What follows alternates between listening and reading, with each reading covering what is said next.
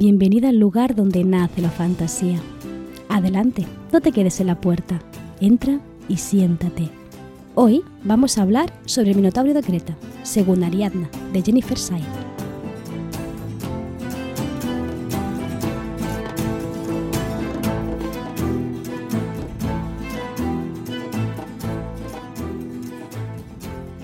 Ahora mismo estoy grabando este episodio de podcast a principios de diciembre, como ya sabes, en directo en mi canal de Twitch, pero esto no lo escucharás hasta casi finales de enero. Así que, aunque suene un poco fuera de lugar para las personas que están aquí en directo, a ti que me escuchas en diferido te tengo que decir feliz año nuevo, feliz Navidad y que espero que te hayas puesto propósitos para este año que no te vayan a suponer una carga adicional, ¿vale? Yo soy de esas y es algo que estoy intentando curar. En mi newsletter, en mis redes, seguramente estoy hablando haciendo mm, supuestos, ¿vale? Es posible que no sea 100% así porque te digo, estoy grabando esto el día 9 de diciembre.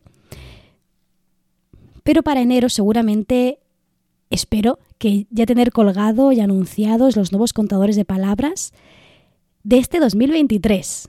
¿Vale? Normalmente la idea es que a mediados de diciembre ya estén preparados, y los pueda ir lanzando hacia las suscriptoras de la newsletter. Ya sabes que es totalmente gratuito eh, apuntarse, solo tienes que darme tu correo electrónico y recibir un correo mío, que ahora en lugar de ser cada 15 días es cada mes.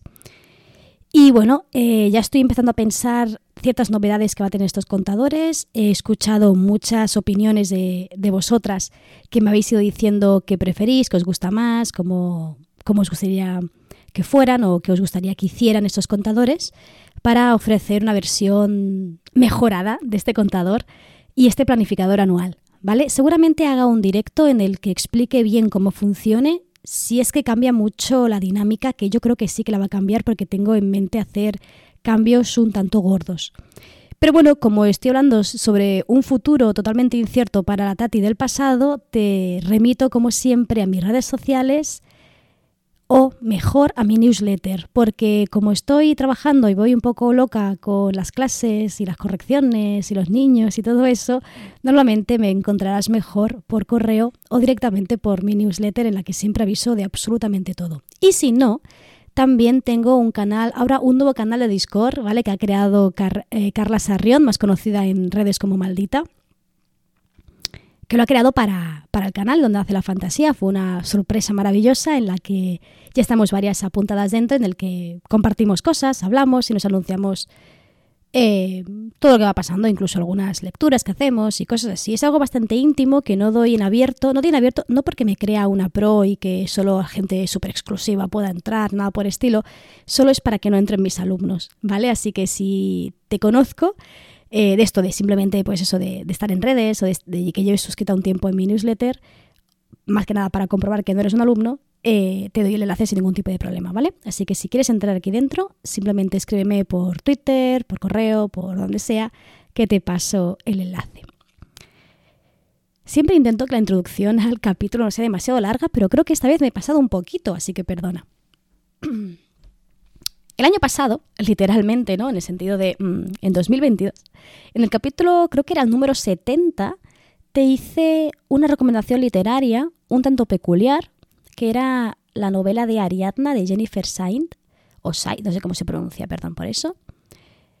Es una recomendación con una ligera trampa porque es una novela que tiene un trasfondo mitológico muy, muy interesante, muy bien trabajado y muy bien documentado, pero que si te lo explicaba, te iba a destrozar y a destripar la novela entera. Por lo tanto, fue una recomendación en la que yo te dije, léetela, que dentro de poco te la destripo, así si te la lees, em, luego podemos hablar del trasfondo mitológico, de los personajes que aparecen y de los pocos cambios que hace Jennifer al, marco mitológico. Así que tómate estas palabras como una advertencia. Si, quieres leerte Ariadna de Jennifer Sainz, yo te voy a contar el mito de Ariadna, del Minotauro, de Fedra, de Teseo e incluso eh, una pequeña aparición que hace Perseo al final. Y con esto te voy a destripar toda la trama de, la novela, porque Jennifer en este sentido no innova nada. O sea, la trama es exactamente el mito original. Su único cambio es algo que ya hablamos en el capítulo que anterior, del número 70 creo que era. El único cambio, como decía, es que le da voz a los, a los personajes femeninos. Esta historia que siempre se explica desde el punto de vista del propio Teseo, como el héroe que va a vencer, que va a ganar, que se casa, que hace esto y que vive aventuras, ahora va a estar explicada desde el punto de vista de Ariadna y su hermana Fedra. Es el ligero cambio, entonces hay algunos aspectos que no van a ser exactamente como el mito original, porque la autora tiene que inventarse un trasfondo que nunca se le da al personaje femenino, pero no hay más. Me refiero, es el mito original desde el punto de vista del personaje femenino. Hay reflexiones interesantes, hay puntos de vista muy curiosos, relaciona muy bien los mitos, hay una documentación sobre mm, el marco mitológico de los personajes, de las historias que se interrelacionan, muy bien construido, pero no deja de ser el mito y nada más. Por lo tanto, si yo te explico el mito, te estoy destrozando la trama de esta historia. Siendo totalmente objetiva y franca, eh, yo el mito de Ariadna solo conocía la primera mitad, que es hasta la muerte del Minotauro básicamente, y el resto no conocía nada. La primera parte me pareció muy tediosa y muy aburrida porque ya sabía todo lo que iba a pasar y no había ningún tipo de tensión porque, claro, yo ya sabía qué iba a pasar, sabía cuál era el conflicto, sabía quién iba a traicionar a quién, por tanto no había ningún tipo de, de tensión en ese sentido. Sí que, lo, sí que lo disfruté mucho la segunda parte porque ya no conocía el mito y me obligué a mí misma a no buscar información para descubrirlo con la autora. Por tanto, creo que es una novela que pierde mucho, desde mi punto de vista, ¿vale? Desde mi humilde punto de vista, si conoces el mito y que lo disfrutas más, tampoco tanto, pero lo disfrutas más si te lo lees sin conocer nada de, esta, de este marco mitológico. De todas formas, eh, el aviso está hecho, ¿vale? Eh, es algo que, yo viví como lectora, pero que tú a lo mejor puedes disfrutar porque te fijas en otros aspectos, como podría ser la creación de los personajes, que está bien, muy bien construida, la prosa o las reflexiones a las que invita la autora, que también son interesantes. Pero bueno, yo tengo, como ya sabes, siempre te soy franca, siempre te digo las cosas sinceramente para que luego no te sientas engañada con lo que te digo ni con lo que te recomiendo, ¿vale? Ariadna para mí no es una gran novela, no es, especialmente destacable, pero sí que es muy interesante para conocer la mitología que hay alrededor de Ariadna y sobre todo de Creta, porque va a ser eh, uno de los mitos que van a servir para explicar la dinastía real que hay detrás de esta ciudad. Así que, ¿qué te parece si empezamos por el principio? Con, esta, con este episodio quiero traerte de forma entrelazada el mito original con la novela. Verás que no hay demasiadas diferencias, pero sí que te. Sí que voy a hacer como la autora. Me voy a centrar en Ariadna y en Fedra, a explicarte su vivencia, dejando totalmente de lado a Teseo, por mucho que Teseo va a ser un personaje crucial para todo lo que les sucede a estas dos chicas, a estas dos hermanas, ¿vale? Así que empecemos por el principio de todo. Y aquí es una historia que tiene unos antecedentes muy lejanos, pero mucho. Porque, em, a ver, eh, esto es algo muy básico en la cultura e historia griega y romana, que es algo que heredan los romanos, y es que eh, todas las dinastías reales, todos los gobernantes, se buscan un linaje que lo relacione con los dioses. Por ejemplo, el caso más claro es Augusto, el emperador romano, el primer emperador que salió bien, ¿vale? César lo intentó y lo mataron, ¿vale? Y luego Augusto consiguió convertir a Roma en un imperio y con un emperador, un dictador, ¿vale? El caso es que eh, Augusto, para conseguir afianzar su poder y defenderse dentro de de que una sola persona gobernaba el resto, que era algo muy poco democrático, que era algo que en sí caracteriza ¿no? al mundo griego y romano, es diciendo que procedía de los dioses y que procedía no solo de los dioses en, sí, sino de muy buenos gobernantes que habían gobernado muy bien sus tierras y por tanto se merecía ser el nuevo dictador, el nuevo emperador. Bueno, el nuevo no, el primer dictador, el primer emperador. Y esto lo van a hacer en sí, es algo que, que Augusto va a coger de, sus antepasados, porque ya lo hacían. Todas las dinastías reales y todos los gobernantes griegos intentaban justificar su realeza a través de una relación con algún ser divino y cuanto más alto era el rango de este dios, mucho mejor. Por tanto, tenemos aquí, eh, tenemos que retroceder muchísimo en el tiempo antes de que nazca eh, siquiera el abuelo de Ariadna, ¿vale? Mucho más eh, atrás, en Io. ¿Quién fue Io? No voy a hablarte aquí de Io, ¿vale? Eh, en este podcast he tenido que reducir mucho las historias porque si no nos íbamos a ir a dos horas de, episodio, pero Io era una de las muchísimas amantes de, de Zeus. La historia eh, dicha así muy brevemente, es un tema que podríamos reconsiderar para otro episodio, ¿vale? Eh, era, los pilló, como siempre hace era, pero Zeus fue aquí muy rápido y transformó a Io en una vaca blanca para em, decirle a su mujer ¿no? que no, no estaba con nadie, es una vaca que tengo aquí en mi cama, pero bueno, está, está aquí, pero yo no, no hay mujer alguna aquí, ¿vale? No hay ninguna mujer, no te preocupes, nada, ¿vale? Eh, esto obviamente, como te puedes imaginar, no cuela, ¿vale? no cuela. Así que era lo que va a hacer es... Em, ya estoy contando el mito, pero bueno. Lo que va a hacer es llevarse a Io, secuestrarla, porque como solo es una vaca, pues entonces me la puedo llevar sin ningún tipo de problema. Y aquí empieza pues em, una historia con Io y Zeus que intenta recuperarla. El caso es que Io va a tener una descendencia muy interesante porque va a ser el ancestro no, el, referente mitológico de tres dinastías reales muy poderosas en la época, porque de, de Io y de por tanto también de Zeus van a derivar los reyes de Argos, de Tebas y de Creta. De aquí encontramos, por lo tanto, a Ariadna. Aquí voy a tener que hacer un poco de esquema familiar, pero rápidamente, ¿vale? Uno de los bisnietos de Io fue Agenor, que era rey de Fenicia. Y hijos de este Agenor eran Cadmo, ¿vale? que era el fundador de Tebas, y Europa. Vamos a centrarnos en esa segunda, en Europa, porque de ella va a provenir toda el, todo el mito fundador de Creta. Estoy segura que has visto en algún momento alguna representación pictórica, que hay mucha, de cómo Zeus rapta a Europa.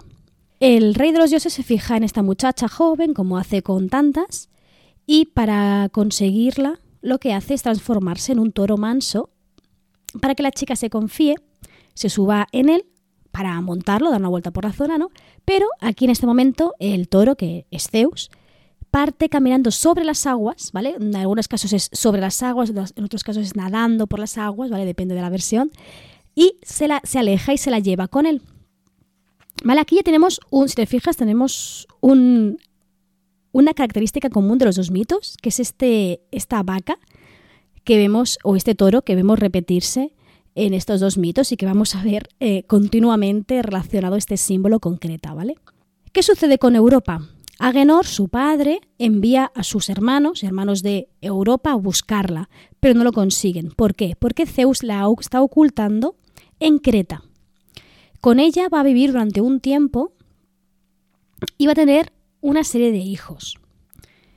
De hecho, sabemos que Zeus le tenía un gran aprecio a Europa porque, por un lado, le va a regalar la isla y la va a hacer a ella y a sus hijos la soberana de Creta, pero también, en el momento en el que ella muere, le guarda un lugar en las estrellas creando su propia constelación, ¿vale? Que eso es lo que hacían los dioses solo para aquellas personas que se habían ganado un lugar de honor y de respeto junto, junto a ellos en el cielo. Europa tuvo varios hijos, pero vamos a centrarnos en Minos, ¿vale? Como decía, tengo que reducir un poco porque si no, se nos va esto de tiesto y vamos a estarnos aquí un montón de tiempo explicando la historia de Ariadna, que si te fijas, aún ni siquiera ha aparecido en, la, en escena, ¿no? Vale. Minos se convierte en rey de Creta hay una serie de aventuras de Minos que ahora no viene al caso. El caso es que se comete en rey de, Creta y se va a casar con Pasifae. Pasifae es hija de Helios, el dios del sol, entendido como astro.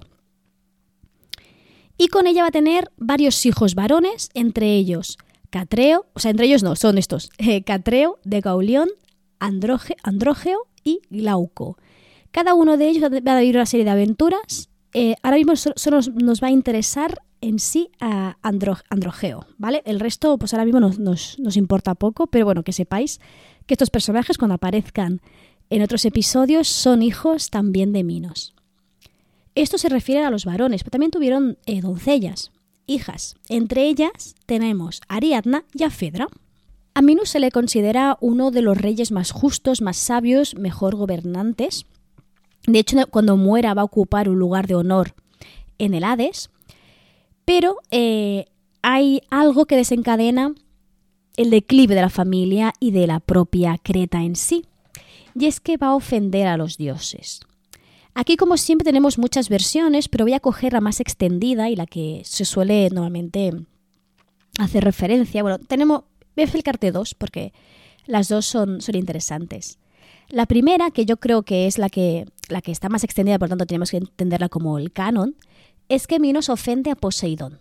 El dios de los mares eh, le va a enviar un toro blanco mm, que va a salir de los mares para que Minos lo sacrifique en su honor. ¿Vale? Esto proviene de una historia previa, pero la, idea principal es esta. Minos accede, llega al toro blanco y cuando tiene que sacrificarlo decide no hacerlo. Decide sacrificar a otro toro, también blanco, eh, para satisfacer al dios, pero obviamente el dios se percata de que no ha sacrificado al, al, toro que debía, sino que se ha quedado Minos el mejor toro, por así decirlo, ¿vale? En la mitología griega históricamente hablando, tenías que, siempre tenías que ofrecer al dios la mejor pieza, porque el dios tenía que recibir ¿no? esa parte más bella, más perfecta, más, ideal, porque bueno, le estás ofreciendo algo para que te, ayude, no vas a darle los restos. ¿no?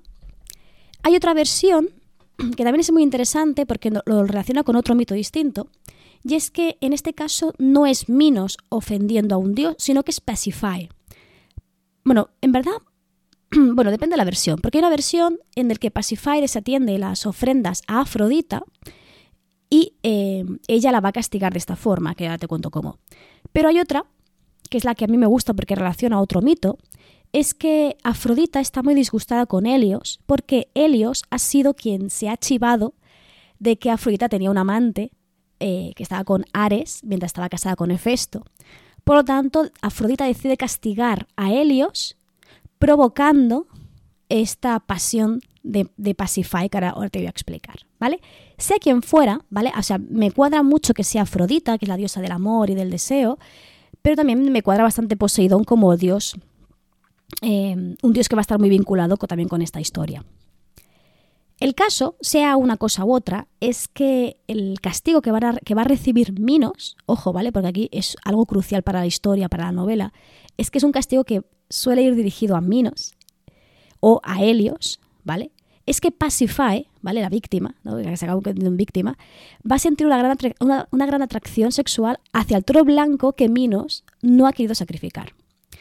Aclaro que es un toro normal y corriente, no es un dios transformado en nada, ¿vale? Es, una relación, eh, una atracción que es contra natura, de hecho es como lo, califican los escritores de, entonces, ¿no? Le va a confiar este deseo a Dédalo, ¿vale? Dédalo es el, un gran ingeniero, un gran inventor, va a ser el constructor de muchas cosas, entre ellas una vaca de madera que va a cubrir con pieles de, de toro y de vaca, ¿no? Para que Pacify pueda emplearlo para mantener relaciones con el toro, ¿vale? O sea, la, mitología, la mitología griega tiene estas cosas y estas eh, particularidades. De esta relación, de esta cópula entre Pacify y este toro blanco, va a nacer Asterión, ¿vale? Asterión es un ser que es mitad hombre y mitad animal. Lo más característico de él es que su cabeza, incluidos cuernos y todos, es de toro mientras que el resto es cuerpo de, hombre. Pero va a tener una, fuerza sobrehumana, más animal ¿no? que, humana en ese sentido. Y es aquí donde empieza la novela. La novela de, Ariadna empieza cuando Asterión ya ha nacido y ya es em, parte de la familia, vamos a decirlo así. La historia en sí no va sobre el Minotauro, ni va sobre Teseo, ni va sobre Minos va a centrarse en explicar cómo va a vivir Ariadna el hecho de tener a un hermano monstruoso y cómo la alegría y felicidad de su madre se va apagando día tras día. Este hermano, este Minotauro, este ahora, lo conocemos como Minotauro, pero entonces era simplemente Asterión, empieza siendo una criatura a la que Ariadna va a tener que cuidar, ayudando a su madre, pero a una edad muy temprana empieza a manifestarse su monstruosidad, su parte bestial, su parte animal. Por ejemplo, empieza comiendo y cazando animales crudos como ratas. Siendo muy pequeño, ¿no? Ya empieza agrediendo a los sirvientes, y además va a responder con violencia a cualquier acercamiento. La única persona a la que se puede acercar a él sin demasiada violencia es o su madre o Ariadna. Esto en la novela, ¿vale? En la mitología no, se insiste tanto en la relación entre hermanos. Este hecho, el hecho de que Pasiphae, la esposa del rey, haya mantenido relaciones con un toro y haya nacido un monstruo como este, es un motivo de vergüenza para el rey porque no solo su mujer ha tenido ¿no? esta, esta relación, sino que además le ha ofrecido un bastardo monstruoso que vive en la corte junto a él. Pero llega un momento en el que esta criatura se vuelve totalmente incontrolable y Minos le va a tener que pedir a Dédalo que construya un laberinto donde poder encerrarle. Este laberinto es, es enorme, tiene guardias, eh, bueno, depende, depende del momento histórico, tiene unos guardias, pero bueno, el caso es que eh, está hecho para que puedas entrar pero no puedas salir, a no ser que seas Dédalo y conozcas cómo está hecho, ¿no? Y aquí es interesante porque Ariadna empieza a hacer esta reflexión, ya, ya muy temprana en la novela, ¿no? Sobre cómo los dioses castigaban a los hombres haciendo sufrir a las mujeres a su alrededor. Y no solo habla de su madre, de hecho muestra varias formas de rebelarse ante esto, como por ejemplo Pasiphae se, muestra cada vez más infeliz, más triste, más apagada, deja de hablar, casi deja de comer. Luego tenemos pues el ejemplo de Medusa, que está por ahí viva, en ese momento está por ahí viva y va haciendo sus cosas, ¿no? O la propia Medea, que son dos mujeres que se enfrentan a la realidad que les quieren imponer, ¿no? Entonces aquí Ariadna empieza como a hacerse la pregunta de cómo actuaría ella en, en una situación similar, ¿no? Si también tuviera que ser yo el castigo de un esposo, de un padre, de un hermano o de quien sea. Sin embargo, lo que en principio es una vergüenza para el rey, este bastardo monstruoso, termina convirtiéndose en un arma. Y es que va a pasar algo que va a desencadenar una tragedia, y es que mm, Andrógeo, el hermano, uno de los hermanos mayores de Ariadna, va a morir en manos de los atenienses. ¿Vale? Este, este joven era muy bueno en los juegos eh, atléticos que se hacían en, ciertas fiestas, ¿vale? En este concretamente va a las Panatenas de Atenas. Y eh, aquí, bueno, la, bibliografía explica básicamente que él era tan bueno en todo que eh, las envidias, los envidiosos lo acaban matando para, por sus victorias. ¿no? En la novela tampoco se especifica demasiado bien qué es lo que sucede, simplemente que lo, lo traicionan y que lo matan a traición. Y por tanto, Minos va a atacar a la ciudad eh, empleando todo su poder. Y con su poder también estoy hablando a su relación con los dioses. Minos es, no, es, no, es, no es un semidios, pero casi, así que va a, maldecir eh, la tierra de Atenas y con eso vale, va a conseguir vencer en esta guerra, ¿vale? Esta, esta guerra también tiene una historia uh, detrás bastante compleja, pero es que no, si la explico también hoy, no, no nos da el capítulo, no, no nos da para terminar. El caso es que Minos vence a Atenas, por tanto Minos vence al rey Egeo y lo que le va a pedir es un tributo anual de un grupo de jóvenes y doncellas, las fuentes suelen ser 13 jóvenes y 13 doncellas, que van a servir como alimento al bastardo de su mujer. De esta forma, Minos, con esta acción, le va a retirar su nombre humano, va a dejar de ser Asterión y lo va a nombrar Minotauro, que quiere decir el toro de Minos. ¿Vale? Deja de ser ese niño que bueno, que niño, niño monstruoso, pero niño a fin de cuentas, ¿no? Y se convierte en un arma, un arma de poder, en un arma de, los demás tienen miedo de que Minos te lance a su minotauro, ¿no? Y es algo que él va a utilizar como mecanismo de defensa y sobre todo para crear terror a, a sus enemigos y a veces incluso a sus súbditos, ¿vale?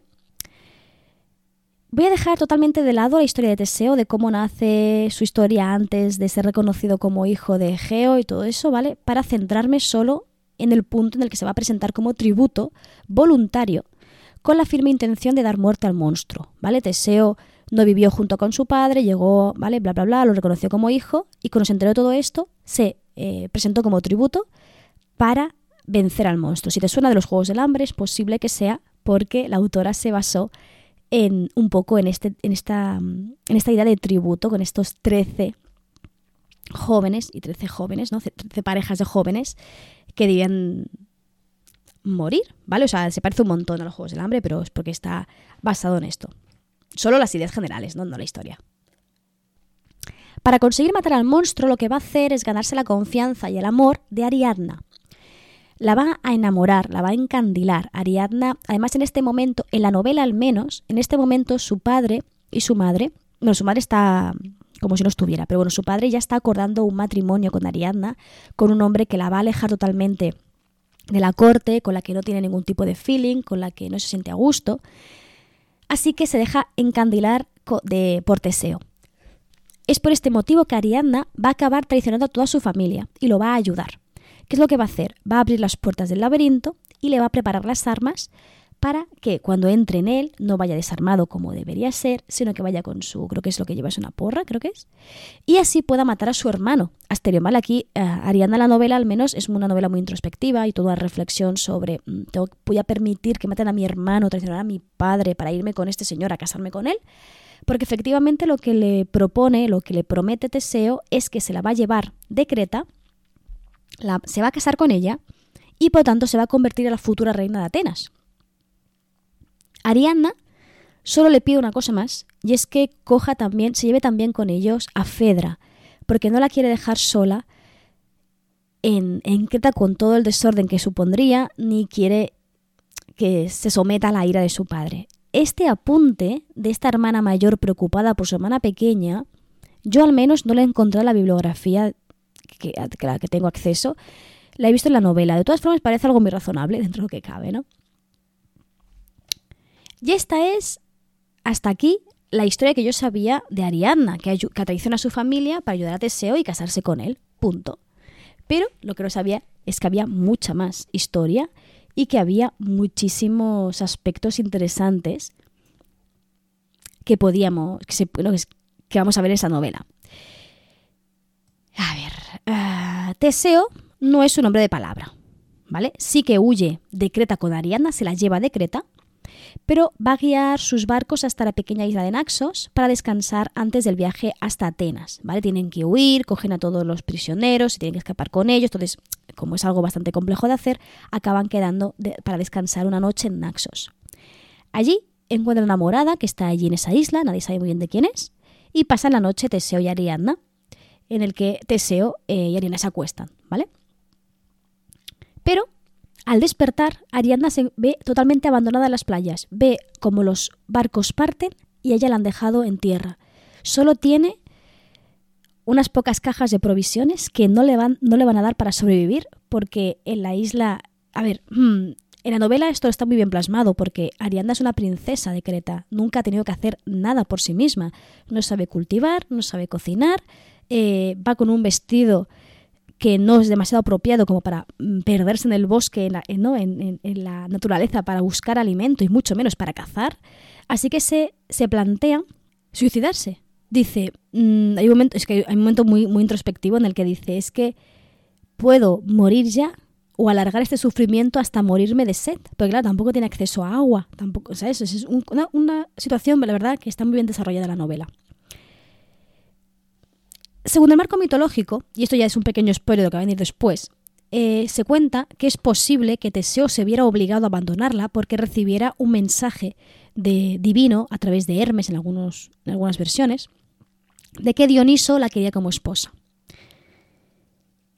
Pero una alternativa que también está explicada en la bibliografía mitológica, ¿no? Es que Teseo eh, la, abandona por, porque quiere abandonarla, sin más. La mayoría de referencias van dirigidas a que está enamorado de otra mujer y la abandona allí para no para quedarse con la que quiere, pero hay una explicación mucho más coherente que dan en la novela y que sí que también he visto reflejada en algunas fuentes, es que no va a casarse con una mujer que es capaz de sacrificar a toda su familia por una persona que acaba de conocer. Entonces, como que no tiene la confianza en ella suficiente como para convertirla en su esposa y sabe que su pueblo no la va a aceptar porque no deja de ser una traidora a su familia. ¿Vale? En Grecia la familia era muy importante, los lazos en sangre eran muy importantes y, y Ariadna ha permitido que muera su hermano, ha permitido la caída de Minos, veremos que acaba muriendo, bueno, es ningún spoiler, Minos acaba muriendo debido a la locura que le provoca toda esta tradición. Por tanto, eh, Teseo no, no puede convertirla en su esposa porque no la considera digna de ello, que es también mm, te aprovechas de ella para que te ayude, pero luego la abandonas, ¿no? Bueno, esa es la otra lectura que se le podría hacer. ¿Qué sucede, por tanto? Ariadna se va a quedar totalmente sola en una isla con esa sensación de es que voy a morir, no sé si matarme o dejar, dejarme morir de sed y de hambre. Hasta que llega Dioniso. Resulta que la morada era una de sus muchas casas y va a llegar a ella por puro azar, ¿vale? Hay una escena con unos piratas, ¿vale? Que no te la explico por lo mismo, ¿vale? Para no alargarlo demasiado. Y eh, van a congeniar enseguida muy bien. Dioniso se hace amiga, amigo, perdón, de, Ariadna y le va a permitir vivir y cuidar de su hogar. Y la va a nombrar una de sus sacerdotisas. Le pide simplemente que le honre, que le rece y que le dedique distintos tributos mientras cuida de la casa como, como un trabajo más. Ariadna acepta y aquí se empieza a fraguar una relación entre Dioniso y Ariadna. Debo, debo, destacar que Dioniso, aún no hemos hablado de él como personaje, ¿vale? Pero es uno de los pocos dioses que tiene relaciones con distintas mujeres, pero todas son consentidas, todas son respetuosas en ese sentido, porque Dioniso es un dios eh, que defiende un poco el lado salvaje, defiende el lado salvaje, dejarse llevar por las, sensaciones, por las pasiones, no deja de ser el dios del vino, ¿vale? Y eh, curiosamente es el dios más respetuoso en ese sentido, ¿no? Porque permite que te dejes llevar y por lo tanto se deja llevar contigo, ¿no? En ese sentido. Total, que el caso es que se acaban convirtiendo en amantes y se acaban casando. Ariadna vivirá en Naxos durante muchos años, siendo no solo la esposa de Dioniso, sino una de sus mayores sacerdotisas, y con ella vendrán a vivir, además de los hijos que tendrán, que tendrán en total cuatro hijos, también las ninfas de Dioniso, las Ménades, que vivirán eh, todos juntos en, esa isla. Y Dioniso irá yendo y viniendo, ¿vale? Porque es un dios que camina y se mueve mucho entre mortales, entonces no puede estar quieto en una, una isla. Pero sí vamos a ver estas Ménades, que son unas figuras mitológicas muy interesantes porque son estas mujeres que dejan su lado racional para darse a los placeres, para darse a su lado más salvaje y son bastante peculiares, la verdad. Es un personaje bastante interesante. Pero como he dicho al inicio, esta novela está construida como un relato de hermanas y veremos además que hay muchas contraposiciones entre una y otra. En el momento en el que Fedra y Ariana se separan, asistimos a un relato entrecruzado entre lo que va a vivir Ariadna en Naxos y lo que va a protagonizar Fedra en Atenas.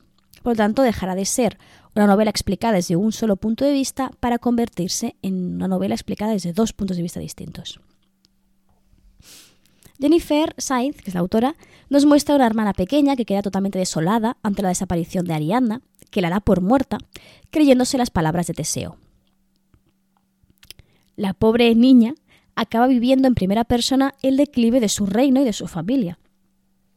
La locura de su padre, Minos, la huida de Dédalo y la muerte de Ícaro, cómo su madre poco a poco se va apagando hasta que no queda nada más de ella. El reino va a acabar en manos de su hermano mayor, de Caulión. Este, para intentar limar asperezas, para conseguir la paz que tanto ansía el pueblo, la va a entregar como esposa a Teseo, ¿Vale? De esta forma, una princesa de Creta se acaba convirtiendo en la reina de Atenas y esposa de Teseo, pero no es precisamente la princesa a la que se le había jurado este, este honor en primer lugar. Sobre la vida de Fedra la verdad es que se conoce muy poco, pero Jennifer nos la retrata como una vida muy infeliz y yo considero que seguramente fuera así, si, si bueno, si, si Fedra hubiese existido, ¿no? Teseo es descrito como alguien manipulador y mentiroso, alguien que aprovecha la inocencia de su joven esposa y que suele pasar más tiempo batallando fuera de Atenas que en palacio. Así que Fedra va a tener que madurar y va a tener que crecer con el paso del tiempo para conseguir sobrevivir en una ciudad que no la quiere como reina, porque no deja de ser Fedra de Creta, ¿no? Va a ir poco a poco aprendiendo a hacerse un hueco en la política ateniense, hablando primero en nombre de su esposo y después en el suyo propio. Con, con Teseo va a acabar teniendo dos hijos, que los llamará Acamonte y Demofonte. Pero algo que no sabía Fedra ni nadie, es que no eran los únicos hijos de Teseo. En una aventura anterior, antes de casarse con Fedra, y si no recuerdo mal, creo que también es antes del Minotauro. Sí, claro, sí. Cronológicamente tiene que ser antes del Minotauro, sí. Eh, había estado Teseo de aventuras por la zona de las Amazonas y había concebido un hijo con la reina de, de ellas. Este hijo se llamaba Hipólito. Estando ya Fedra en una posición poderosa porque los nobles de su alrededor ya la ven como la reina que es y escuchan lo que tiene que decir, se presenta el hijo primogénito, aunque bastardo, del rey. Claro, lo primero que piensa ella es que tal vez venga a reclamar el trono, reclamar derechos eh, sobre, sobre Atenas, pero en verdad es un trocito de pan Hipólito. Lo único que quiere es conocer a su padre, porque le han hablado de él, pero no tienen idea de, de quién es y quiere establecer vínculos con él. Sobre lo que pasa con Hipólito y Fedra hay muchas versiones, pero yo me voy a centrar en explicar la misma o la que se centra Jennifer en su novela, que es la que primero escribe Eurípides, ¿vale? Ya sabes, el dramaturgo griego, en su tragedia titulada Hipólito. Así que me centro solo en esta versión. Hay varias, ¿vale? O sea, si buscas por internet encontrarás distintas opciones. ¿Quién es Hipólito? Hipólito es un cazador joven, casto y astero.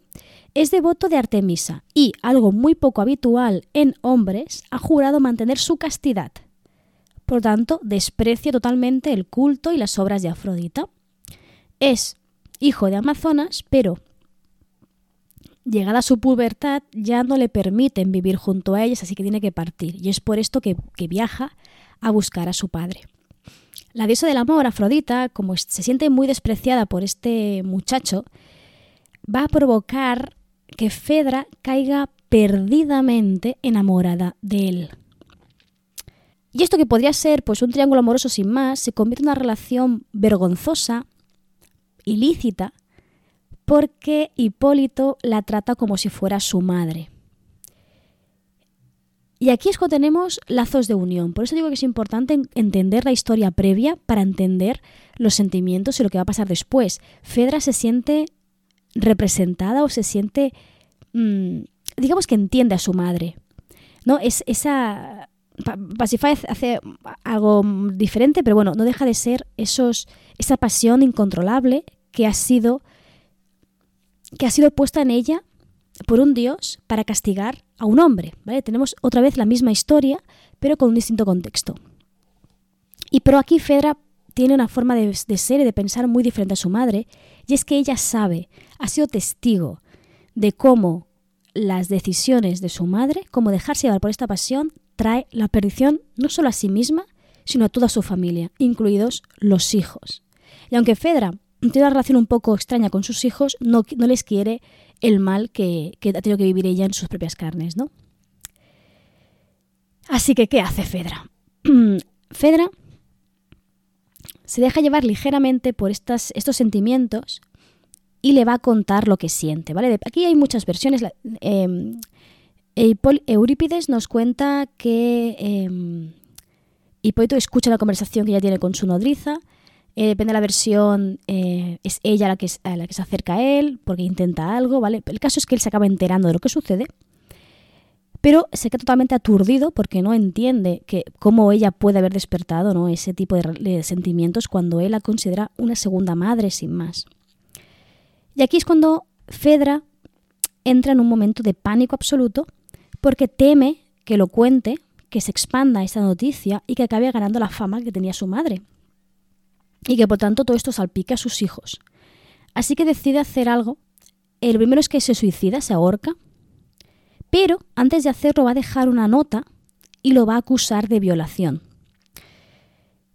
Esto lo hace con la intención de, mm, si se sabe que hemos estado juntos, por mucho que no lo han estado, que esto no salpique a mis hijos, que no sea yo la que decide en esta relación, sino que ha sido él el que ha forzado la relación. Por tanto, mis hijos no tendrán el estigma de su madre hizo esto.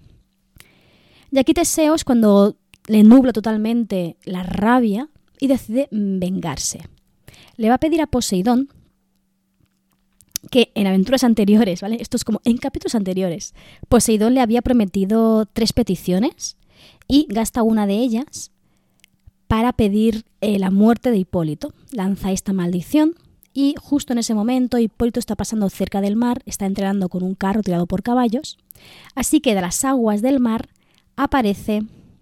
¿Qué va a aparecer?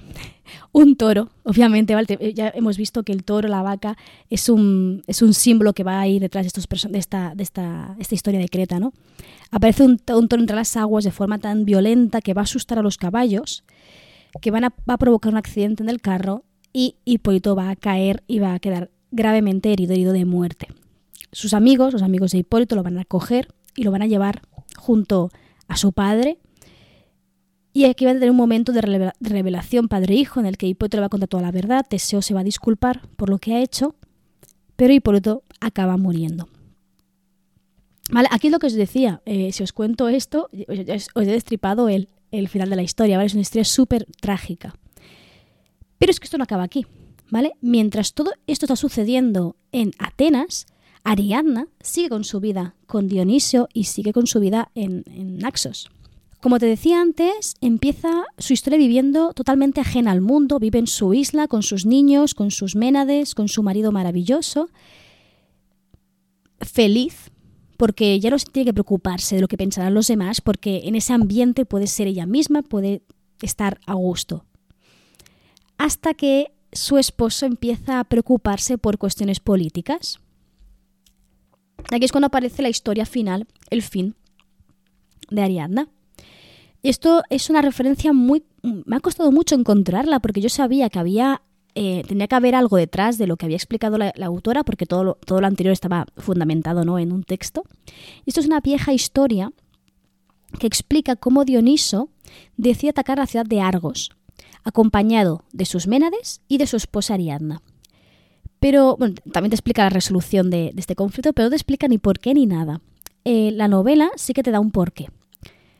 En Argos se rechaza el alcohol, ¿vale? Se prohíbe la entrada de bebidas alcohólicas, del vino, y se desprecia totalmente el culto a Dioniso. De hecho, la novela, Dioniso, hacia final de la novela, empieza cada vez más, cuando pasan los años, a preocuparse de que haya mucha más gente que le rece, que mucha gente más le honre.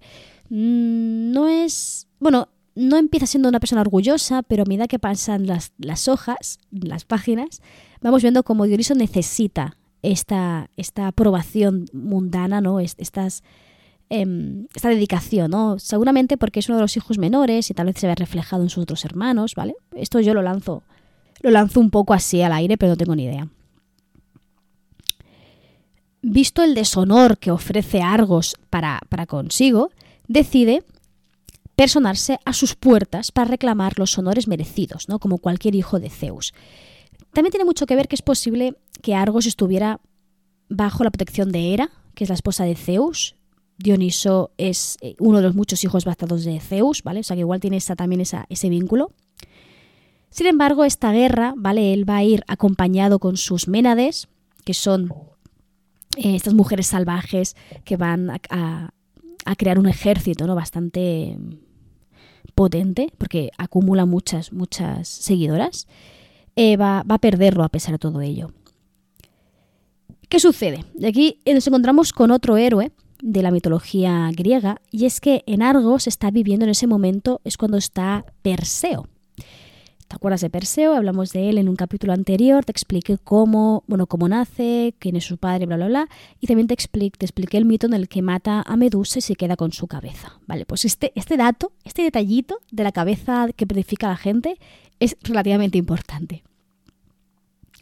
Perseo consigue vencer eh, con su ejército a las Ménades, de hecho casi todas perecen en, esa, en ese combate, e incluso el propio Perseo consigue ahogar al dios en el lago de Lerna. ¿vale? El lago de Lerna es uno de estos, estos puntos mitológicos que se dicen que es una entrada a los infiernos. Ojo, ¿eh? Además es un lago que se decía que no tenía ningún fondo. Consigue ahogarlo en estas aguas. Cuando Ariadna intenta acudir en ayuda de su marido, Perseo la petifica con la cabeza de Medusa. Y este es el fin de la vida de Ariadna, según esta versión. ¿Vale?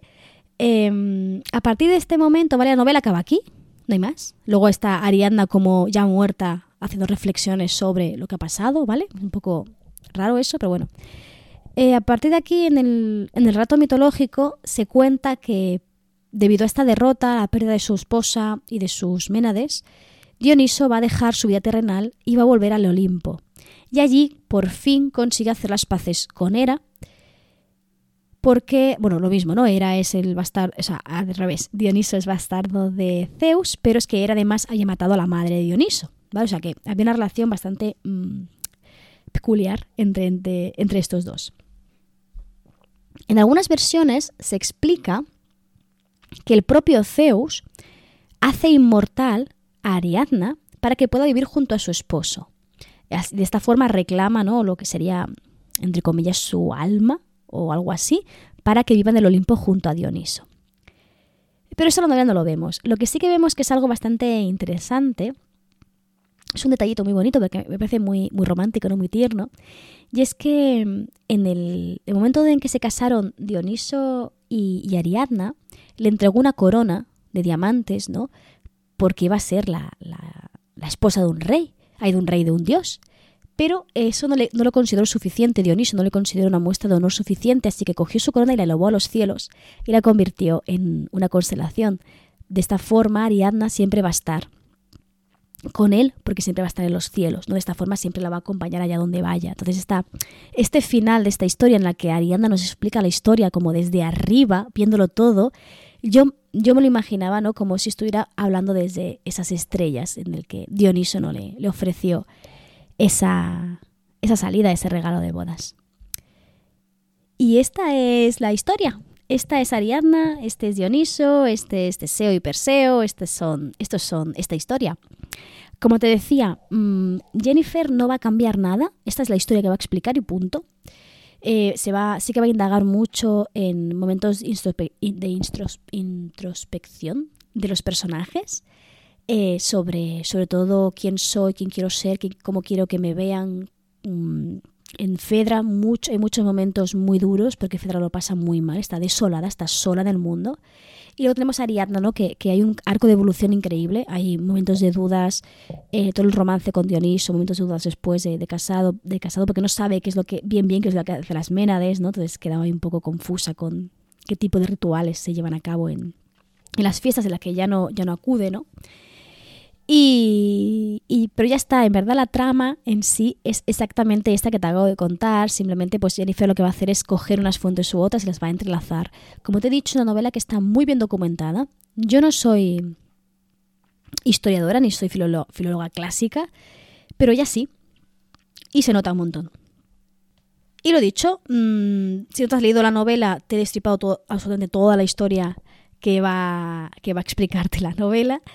Eh, pero bueno, em, creo que también es un buen punto mm, para conocer estos dioses que se van a ir entrelazando, ¿no? Me gusta mucho la mitología, como siempre digo, por estos lazos que se establecen, como Zeus y Io, ese mito, que es en verdad es un mito muy cortito, relativamente cortito, se acaba convirtiendo, ¿no? Se acaba, esa, esa vaca blanca acaba, ¿no? reflejada en ese toro de Pasifae, en ese minotauro o en esa en ese toro que acaba matando también a Hipólito, ¿no? Es, muy interesante todos los símbolos, todas las semejanzas que pueden encontrarse en distintos mitos que en principio em, están muy bien entrelazados dentro del marco mitológico.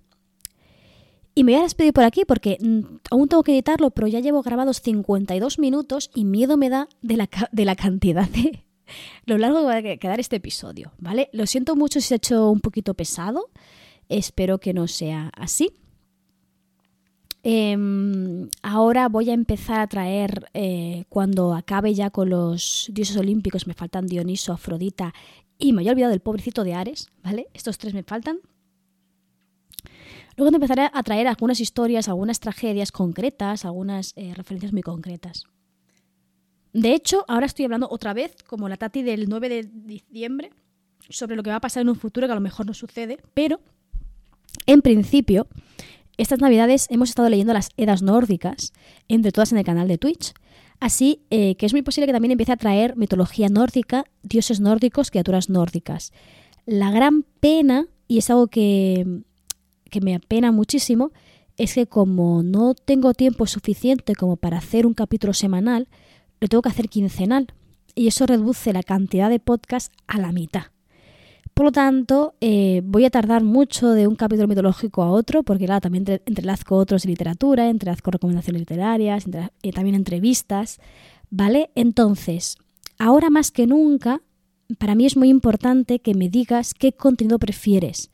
Si te gusta más, ay, quiero las sedas nórdicas ya, por favor, que me encanta. O mira, las, yo qué sé, las recomendaciones literarias, pues no me interesan mucho, prefiero mitología porque así yo puedo eh, reorganizar el calendario haciendo aquello que te vaya a gustar más. Ya sabes que este espacio de podcast siempre lo he entendido como un espacio de conversación entre amigas en las que, a ver, eh, sí que estoy hablando sola porque, bueno, deja de ser un podcast, no es una llamada, pero lo más importante para mí es que pases un buen rato, que disfrutes, que aprendas, pero que, bueno, que estés bien, que te guste lo que, lo que vas a escuchar. Así que si me dices qué es lo que prefieres, yo Mm, organizaré mi contenido para daros lo que queréis y lo que pedís. De hecho, muchos capítulos del podcast han sido debido o han provocados por recomendaciones, por ideas o por sugerencias que me habéis hecho vosotras mismas. Así que no te cortes, no tengas vergüenza, que yo aún no me he comido a nadie. Em, siempre voy a escuchar cualquier sugerencia que quieras hacerme. Y me voy a callar ya un mes, por favor, porque em, me voy a quedar ya sin voz de tanto que estoy hablando. Te recuerdo de siempre, ¿vale? Que te suscribas a la newsletter, que me sigas por Twitch. Si todo va bien, vamos a hacer más lecturas en voz alta de textos mitológicos, así que a lo mejor los pocos capítulos de podcast que voy a poder hacer se pueden compensar con esas lecturas en voz alta y que las vamos a ir comentando. Y que estés muy pendiente de mi contenido exclusivo para newsletter, porque ah, no te lo puedo adelantar aún porque no es seguro, pero quiero traerte más cosas aparte del contador de palabras, porque claro, el contador de palabras es únicamente para aquellas personas que escriben. Entonces, si no escribes, es algo que no te interesa para nada. Pero estoy pensando algo para lectores que también te pueda interesar, sobre todo para aquellos que son fans, fans de la, mitología. Y, ya, ahora sí que me callo. Eh, que te vaya muy bien. Nos escuchamos como siempre dentro de 15 días. Y te recuerdo que aquí, en este pequeño rinconcito de Internet, siempre, siempre, siempre vas a ser bienvenida.